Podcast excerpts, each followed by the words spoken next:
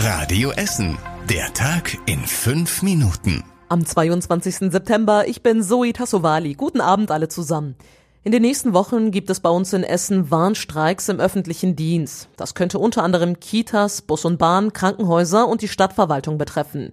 Nicht alle Streikaktionen werden vorher angekündigt. Tim Schröder hat mehr dazu. Wir haben unsere Strategie geändert, sagt die Gewerkschaft Verdi auf Radio Essen Nachfrage. Das heißt, die meisten Streiks werden nicht wie bisher vorher angekündigt. Es gibt dabei aber zwei Ausnahmen. Bei Streiks in Kitas und bei Bus und Bahn sagt die Gewerkschaft zwei Tage vorher Bescheid.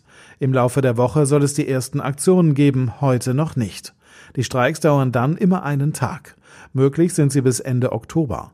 Die Gewerkschaft fordert für den öffentlichen Dienst knapp fünf Prozent mehr Geld.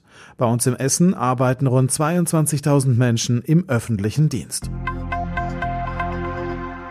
Die Stadt Essen beobachtet die angespannte Corona-Lage in Gelsenkirchen. Dort sind ja die Corona-Zahlen in den letzten Tagen stark gestiegen.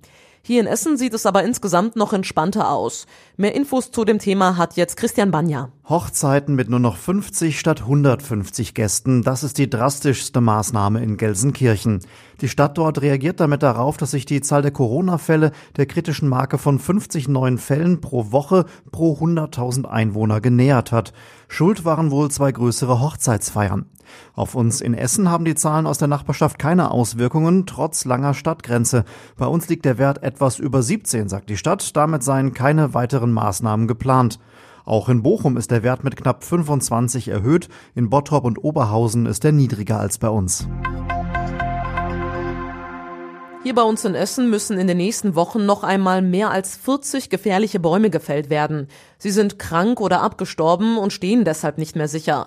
Unter anderem wird an der Kasseler Straße in Frohnhausen eine 100-jährige Rosskastanie gefällt. Der Baum ist rund 18 Meter hoch und krank. An der Stelle soll dann später ein neuer Baum gepflanzt werden. In den letzten Wochen hat ja die Stadt schon mehrmals längere Listen mit gefährlichen Bäumen abgearbeitet. Auf der gesperrten A40 kommen die Arbeiten so langsam voran. Gestern wurde ja in Höhe Mülheim-Stürum mit dem Abriss der stark beschädigten Bahnbrücke begonnen. Die ersten Bagger sind direkt morgens gekommen. Die Autobahn liegt dort im Moment voller Bauschutt. Ein Bild seht ihr auf radioessen.de. Wie stark die vier anderen Brücken in diesem Bereich durch die Hitze bei dem Lkw-Brand letzte Woche ebenfalls beschädigt sind, das muss noch ermittelt werden.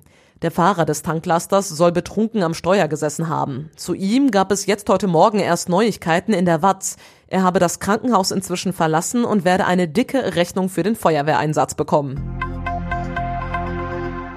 Und wir kommen noch zum Sport hier in unserem Podcast mit einer guten Nachricht, denn nach Rot-Weiß Essen darf nun auch der Tusem bald wieder vor hunderten Zuschauern spielen. Das Hygienekonzept des Handball-Bundesligisten ist heute offiziell abgesegnet worden. Mehr als 960 Fans, um genau zu sein, 967 Fans sollen ab Oktober wieder in die Sporthalle am Hallo in Stoppenberg können. Damit die Zuschauer auch genug Abstand halten können, werden die Tribünen in einem Inselmuster gestaltet. Das bedeutet, dass da bis zu zehn Personen gemeinsam sitzen können. Wer das nicht will, kann dann eben in kleinere Inselmuster. Tickets gibt es erst einmal nur für Sponsoren und Dauerkartenbesitzer. Bleibt noch was übrig, dann gehen die Tickets in den Online-Verkauf. Und was war überregional wichtig? Die Löhne bei uns in Deutschland sind wegen Corona stark gesunken. Das zeigen aktuelle Zahlen des Statistischen Bundesamtes. Demnach lag der durchschnittliche Bruttomonatsverdienst im zweiten Quartal um vier Prozent unter dem Wert des Vorjahres. Rechnet man die gestiegenen Verbraucherpreise mit ein, fielen die Einbußen noch höher aus. Überdurchschnittlich stark waren die unteren Berufsgruppen betroffen. Hauptgrund dieser ganzen negativen Lohnentwicklung war die verkürzte Arbeitszeit in der Corona-Krise.